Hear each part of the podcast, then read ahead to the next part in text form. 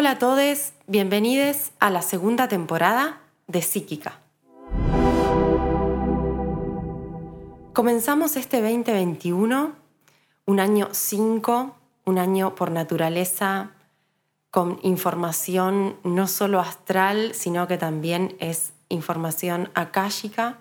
Estamos cada vez más en conexión con todo lo que somos desde lugares elevados de nuestra conciencia haciéndonos cada vez más presentes ante las circunstancias de la vida que nos suceden no solo en el plano material, sino también en el astral. Así que es un nuevo comienzo realmente para todos como, como humanidad y creo que también desde ese nivel máximo o macro, también en lo individual estamos atravesando circunstancias de transformación, de cambio, de comunicación, de búsqueda de, claridad y también como de la búsqueda de la propia filosofía, quizás, ¿no? Como la claridad en la filosofía de vida que nosotros, nosotros tenemos. Así que este eh, podcast no queda fuera y también se está transformando en la misma medida en la que siento que me fui transformando yo. Y en, este, en esta segunda temporada quiero compartirles información a través también de los demás. Eh, va a ser una temporada de entrevistas, de charlas, de preguntas. y en este primer episodio me puse a pensar mucho en, con quién quería comenzar la temporada, de qué quería hablar. Y bueno, vino una persona a mi mente que ustedes seguramente ya sabrán. Y bueno, grabamos todo y después el resultado de esa grabación eh, no, no salió a nivel auditivo como, como esperábamos. Eh, hubo unos cortes en la grabación y se los cuento porque a mí me parece magnífico poder leer la vida a través también de, esos, de esas señales que a veces, a, veces acontecen. Y, y bueno, y entonces dijimos, ella me dijo a mí, che, ¿habrá algún espíritu que no quiera? Y a veces puede tener que ver con eso, ¿no? A veces los espíritus tratan de comunicarse con nosotros a través de pequeños lo que nosotros nombramos como imprevistos, pero que al final son secuencias de la vida misma, ¿no? Como querés hacer algo y no te sale, o pones toda la intención y toda la, vitalidad y la fuerza en lograr un objetivo o, cumplir con una fecha y quizás no llegás, ¿no? Y creo que e, eso también forma parte de un gran aprendizaje espiritual, ¿no? Más allá de si es un espíritu o no como entidad que pueda estar gestionando esa interrupción, y, viéndolo desde un lugar más em, consciente de la propia naturaleza que nos rige y la propia naturaleza que también nosotros tenemos, ¿no? que es el cambio, que es lo imprevisto, ¿no? que es lo que nace ahí en, en la plenitud de un momento, de un instante y que todo lo transforma. Y bueno, así que el primer episodio, que aparte estuvo espectacular grabarlo, fue precioso todo lo que se dio. Imagínense cuando volvamos a grabar, ¿no? Pero Em, y aceptar también eso, ¿no? Como aceptar que, a veces esas, esas grandezas tienen que ver con el momento presente. O sea que tuvimos una charla increíble, eh, que yo tenía toda la intención para que eso salga al aire y no pudo ser. Entonces, decir, ok, lo bueno fue haberlo vivido. Y, habrá más material para crear y habrá más psíquica y, bueno, e información por compartir pero aceptar lo que es. Así que todo mi plan de que esto iba a surgir en enero, Urano y toda esta energía de Acuario se encargó de dejarnos, o por lo menos de dejarme a mí en claro otra vez, de esa experiencia y obviamente de otras experiencias que estoy viviendo desde mi vida, desde mi intimidad, desde mi cotidiano. Y, y me parece magnífico que en un año número 5 nos demos la posibilidad de replantearnos qué hacemos frente a las circunstancias que aparecen y que no podemos controlar eh, y qué hacemos también eh, frente a las circunstancias que, llegan desde adentro y que nos piden en realidad también saltar al vacío, hacer un cambio, dar un giro, ¿no? Y que a veces somos nosotros mismos, mismes, quienes estamos ahí batallando esa, esa guerra o por lo menos esa falsa ilusión de, de, pelear contra nuestro ego o de querer que eso pueda llegarse a manipular, ¿no? Así que bueno, esa fue un poco la anécdota de lo que iba a ser el primer capítulo de Psíquica. Y aquí estamos grabando en este preciso instante para que llegue a sus oídos, para que puedan tener toda la data y la info que en esta segunda temporada les voy a compartir.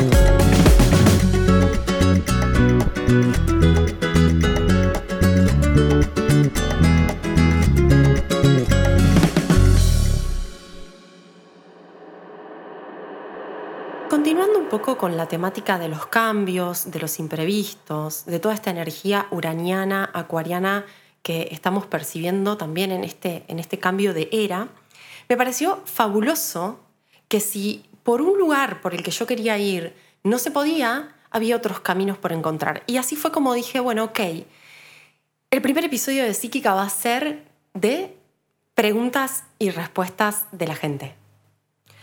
Y eso hice. Abrí en Instagram, para quienes no me conocen, yo soy Eva Spina y me pueden encontrar en Instagram como arroba Eva Spina.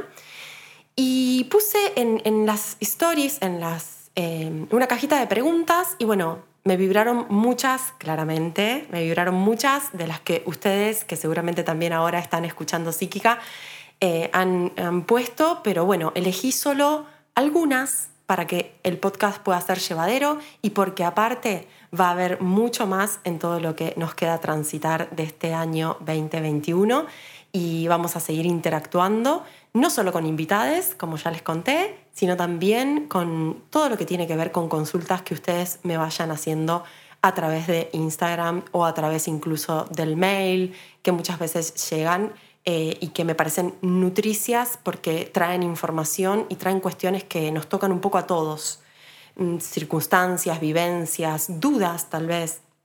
Y me parece que la finalidad de este, de este eh, podcast en sí, de lo que son los episodios de Psíquica, no tiene más que eh, llevar una información y un mensaje que en realidad no es de nadie, sino que es de todos, ¿sí? viene a través de las individualidades que somos pero que necesita ser transmitido para que vibre, para que resuene, para que se expanda esa energía también desde donde llega, desde donde surge, eh, que es, como sabemos claramente, a través de nuestros guías espirituales y, en mi caso, a través de mis propios guías, de los maestros y maestras que me acompañan y me asisten, y también de mis muertos queridos de mis ancestros, de mi clan familiar, que también ha vivido su, camino con la mediumnidad para que hoy yo pueda estar dándole voz eh, desde donde se lo estoy dando. ¿no? Así que, mm, bueno, gracias.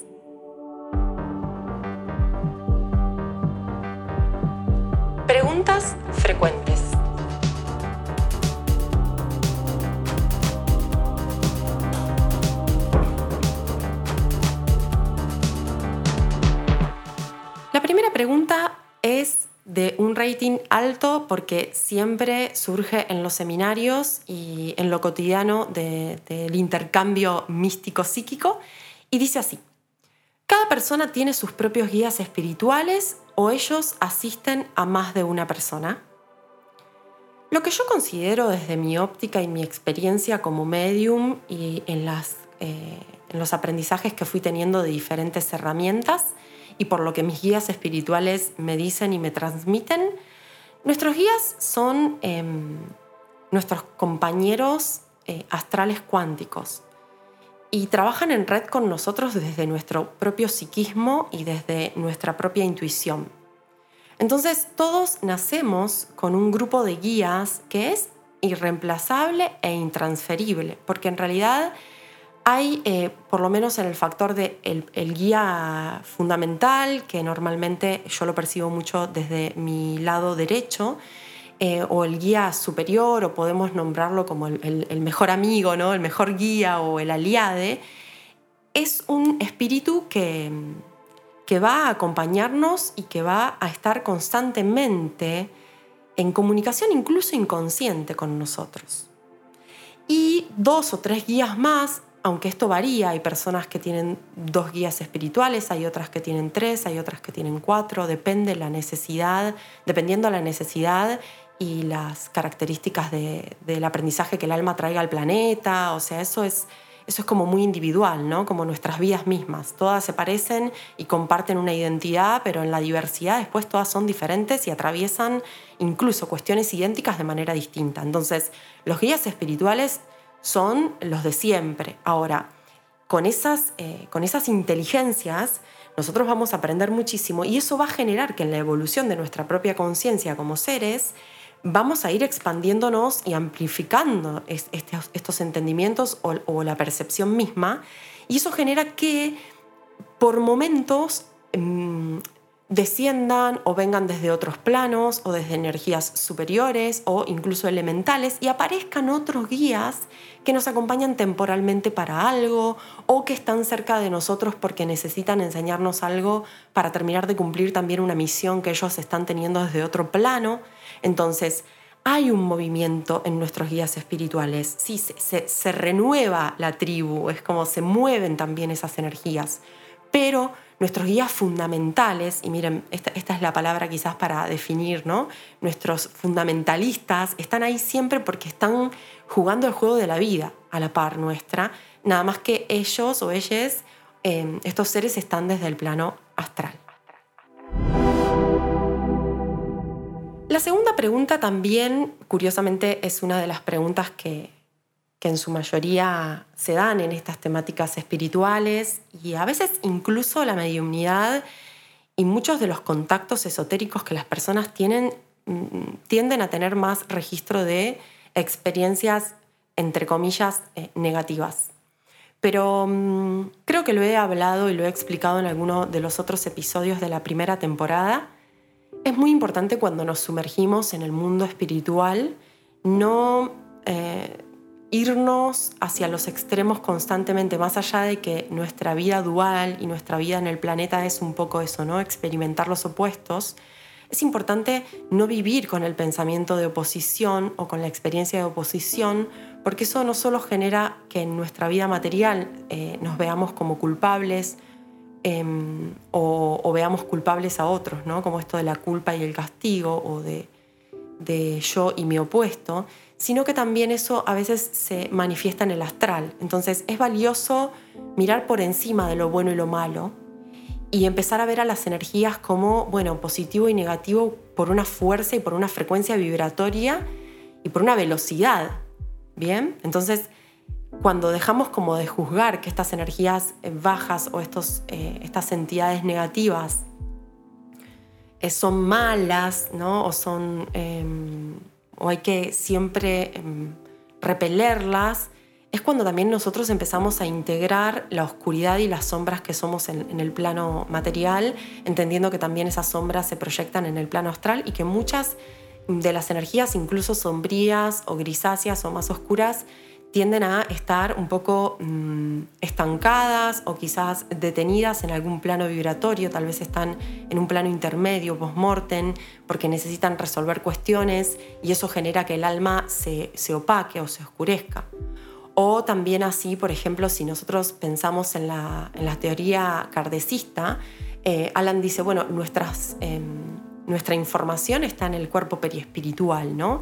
Entonces esto genera que si tu espíritu no se ha liberado, ¿no? en algún nivel liberado, mm, podríamos decir, no ha transfigurado, ¿no? no ha transformado cierto campo de información, que pueden ser memorias, que pueden ser emociones que no pudiste sanar o, soltar o decir, como todos esos pendientes que nos llevamos en el momento de morir, muchas veces hacen que el espíritu esté más denso, o sea, el alma está más densa. El espíritu está en constante estado de gracia, dice un curso de milagros. Entonces el alma, que es la que está en este estado post-mortem, lo que nosotros luego percibimos como entidades, eh, pueden tener una, baja vibración claramente, pueden estar vibrando en negativo y eso obviamente no va a ser eh, tan agradable. Pero bueno, la pregunta en sí, porque cuando se abre la información se abre, dice así. ¿También existen entes o energías bajas? no todo es como espíritus tranquis o experiencias fuertes. Y, la, respuesta es sí y no, ¿no? Como sí y no, ¿por qué? Porque es importante dejar en claro lo que recién explicaban mis guías a través mío. Esto de que, ok, sí, hay entidades que están vibrando una baja, una baja energía o están en una baja frecuencia. Pero también es valioso empezar a ver que nosotros también tenemos malos ratos. Y desde esa comprensión de mm, el sub y baja, ¿no? que es a veces eh, la emocionalidad o la experiencia en la Tierra, comprender que en el plano astral también sucede lo mismo.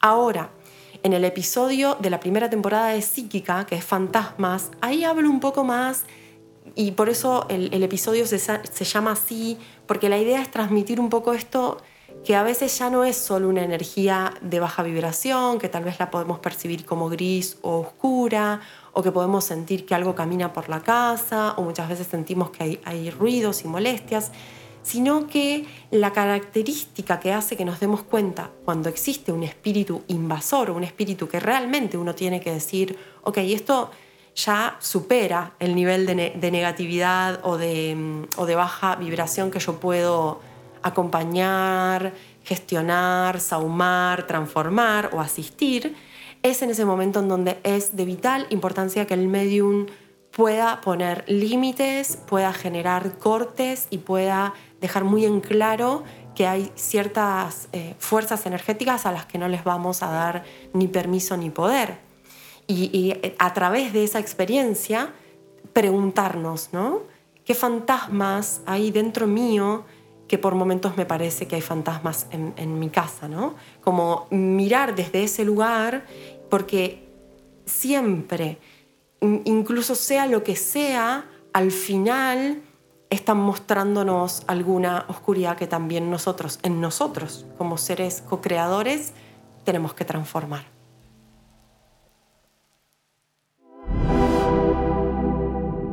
La tercera pregunta me parece fabulosa, entre las tantas la, elegí porque es concreta y es algo que también me he encontrado muchas veces en, en experiencias que por ahí he escuchado a través de personas de decirme, pero bueno, ¿cómo es una sesión mediúmnica? ¿Mm? Y para mí, dentro, siempre sepan que todas las preguntas que yo responda van a tener mi óptica, mi visión, ¿no? mi, propia, mi propio fractal de verdad y que esto puede ser diferente para otro canal o para otro medium y está bien, es como cada uno de nosotros aprende también a leer el universo.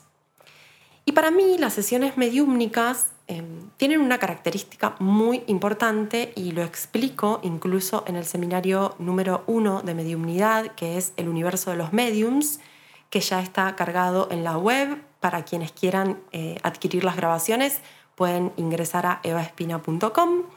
Y mm, en este, en este seminario se explicó muchísimo sobre esta temática y ahora se los voy a compartir a ustedes brevemente también para que lo puedan, para que pueda llegar. Hay una característica importante porque normalmente se da que las personas dicen, bueno, pero al final, ¿qué es lo que hace que realmente haya sido una sesión mediúmnica? Porque las personas o los mediums pueden ver, percibir espíritus, pueden a veces escuchar mensajes, pero a veces no dan el mensaje.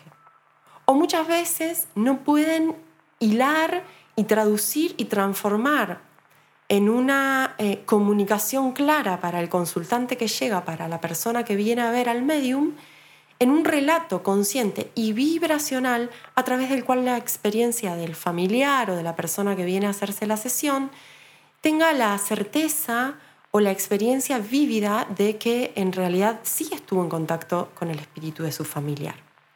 Entonces, las sesiones tienen que tener primero un espacio de intimidad, mm, de, profundidad, porque siempre recordemos que las personas vienen con una pérdida y eso no es menos importante. Segundo, tiene que ser un lugar en el que el consultante o vos, tal vez que estás pensando en hacer una sesión medium, te sientas sostenida, entendido, escuchada, eh, lo que fuese, ¿no? que haya también una amplitud de comprensión de la experiencia que traes. Y mm, para que la sesión mediúmnica se abra, Probablemente la persona que te atienda te va a decir que esperes un minutito, va a empezar a tal vez conectarse o quizás haga una oración o tal vez respire o empiece a percibir lo que hay en el ambiente. Algunos mediums te pueden llegar a preguntar con quién quieres hablar y tal vez otros directamente no y se permitan, o por lo menos así era como yo atendía, yo me permitía abrir esa percepción, mirar a la persona, mirar todo el borde, todo el alrededor de la persona y los espíritus empiezan a aparecerse y a manifestarse a través de percepciones que yo sentía en el cuerpo, los veía, en base a dónde estaban parados podía entender qué tipo de familiar era, a través de cómo se mostraban yo podía comprender en qué nivel vibratorio el espíritu estaba o cómo se encontraba emocionalmente. Y a medida que iba constatando em, cada vez más no solo la, la claridad del espíritu, o sea, la, transparencia del espíritu, no la claridad, la transparencia, o sea, la honestidad del espíritu, iba chequeando esa energía, transmitía al consultante, bueno, mira, hay una persona de tales características, es una mujer o es un hombre, o parece ser, ¿no?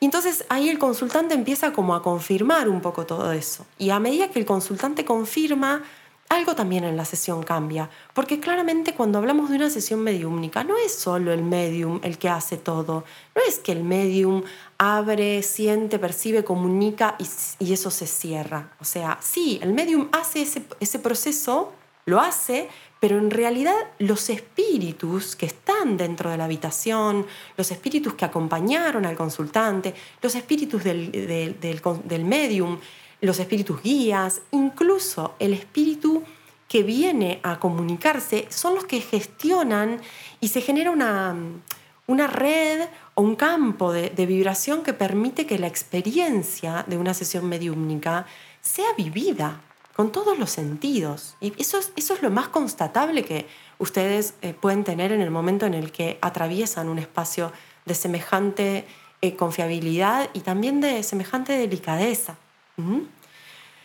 Y bueno, por otra parte, algo que también considero muy valioso es que los mediums, las personas que trabajamos con este tipo de comunicación y información, tenemos que ser coherentes del registro de las personas que recibimos, cómo están, de dónde vienen, cómo, cómo están transitando esos duelos, porque sabemos que muchas veces una información tan grande sobre un ser querido que está al otro lado puede llegar a generar que la persona, si no está en un proceso sostenido de, dolor o si no está acompañado, acompañada, eh, pueda llegar eso también a, generar un, gran movimiento eh, psíquico-emocional en el, consultante. Y eso para mí es muy valioso que los mediums eh, lean sobre todo lo que tiene que ver con la tanatología, con, bueno, justamente con la información del proceso de, de duelo de dolor, que eh, también comparto mucho en el seminario de la muerte, Un paso hacia otra vida, que es el, seminario número 3 de mediumnidad.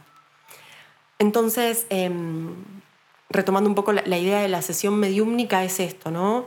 Hay un espacio amoroso en donde se tiene en cuenta a la persona que llega, a los espíritus que están dentro de la habitación, al medium que canaliza y el medium a través de su capacidad de canal hace de traductor, de traductora entre esas partes, ¿no? la parte espiritual y la parte material, generando que la persona se lleve realmente una experiencia vívida de que ha estado en conexión, incluso constatable a través de data o de información que el medio no puede tener, de que ha estado en comunicación con su familiar o con el espíritu que estaba buscando.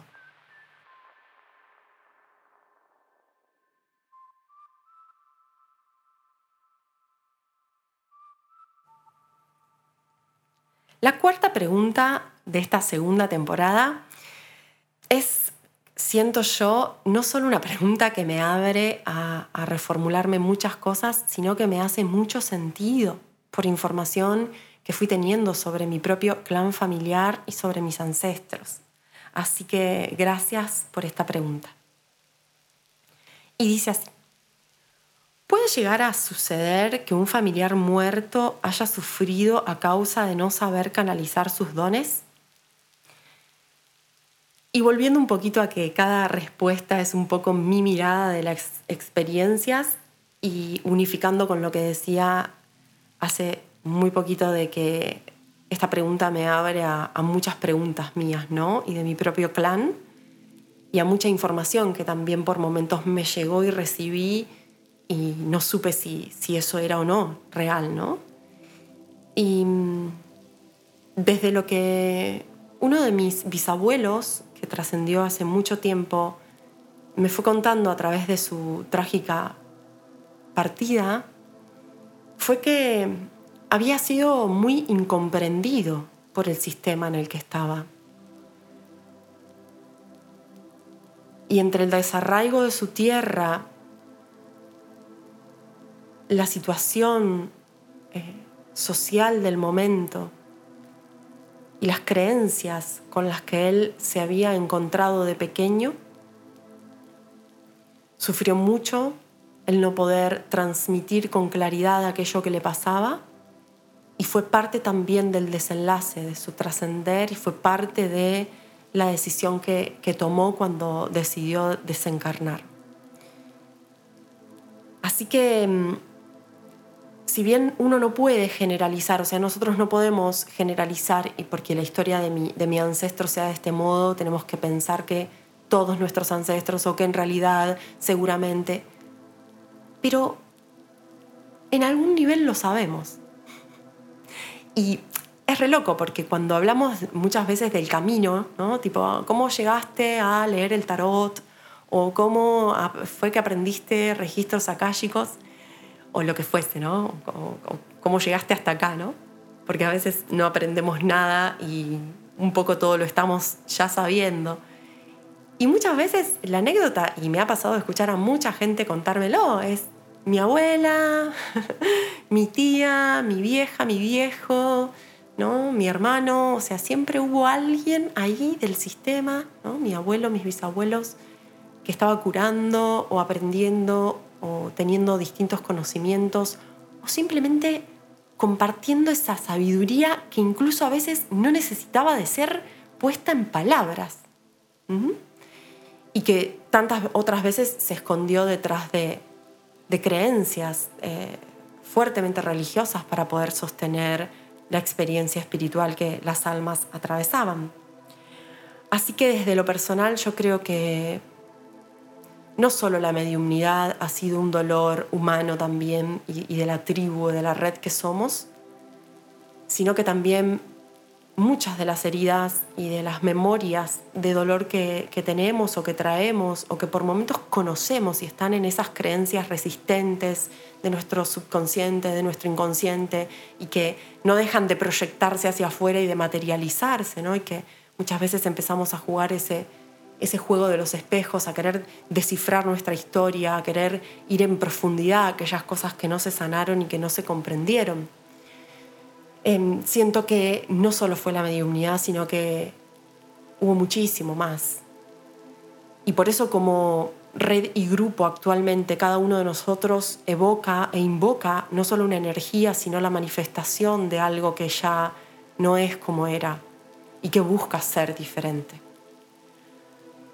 Así que a todo ese dolor y a todo ese silencio del el ocultismo de ciertos saberes y de ciertas filosofías de vida, ojalá a través de cada uno de nosotros le demos luz y voz a esas experiencias y sensaciones para no dejarlas nunca más en, el cajón de la locura y, y de lo peligroso y empezar a ver que son nuestras propias potencialidades pidiéndonos que seamos conscientes de los mundos que habitamos y de los cuales estamos en constante intercambio.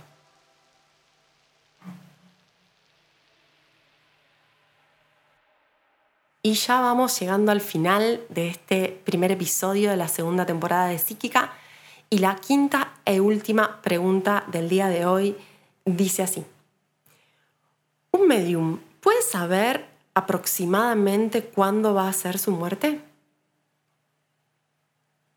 Interesante pregunta, ¿no? Como para cerrar y como para quedarnos pensando y sintiendo sobre esta información a la cual yo eh, les voy a compartir un poquito lo que, lo que sentí pienso. Para mí cada medium es diferente. Entonces eso hace que no todos los, canales o no todas las personas con la canalización consciente y abierta gestionen la misma eh, cantidad de información, ¿bien? Y mm, en, las mismas experiencias. Es como del mismo modo en que tal vez hay personas que experimentan la mediumnidad a través de la evidencia, otras tal vez la experimentan más a través de la clariaudiencia, otros tal vez directamente son, em, eh, tienen más telequinesis o, capacidades que tienen su, su forma no solo de percibirse, sino también de expresarse.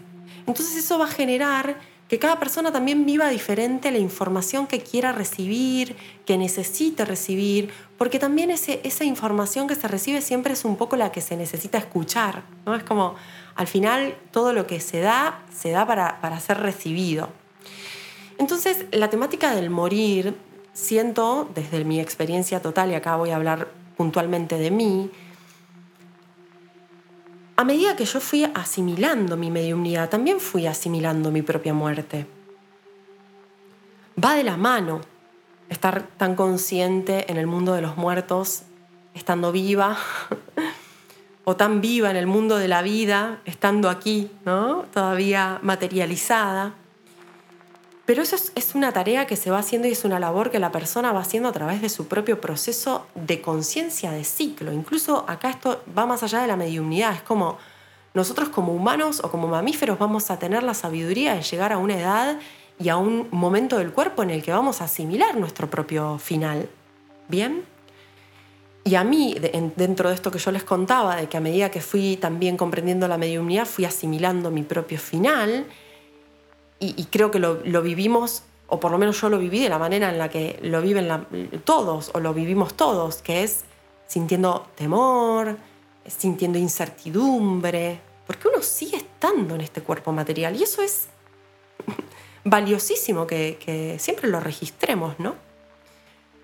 Quizás la diferencia sea que después de esa experiencia, ¿no? Un poco como panicosa o temerosa o angustiante que a veces se siente, poder ver qué hay detrás del miedo a morir, poder profundizar qué hay detrás de la experiencia del morir, ir un poco más allá de eso y ver que también hay algo, ¿no? Y percibir cómo también hay respuestas para eso.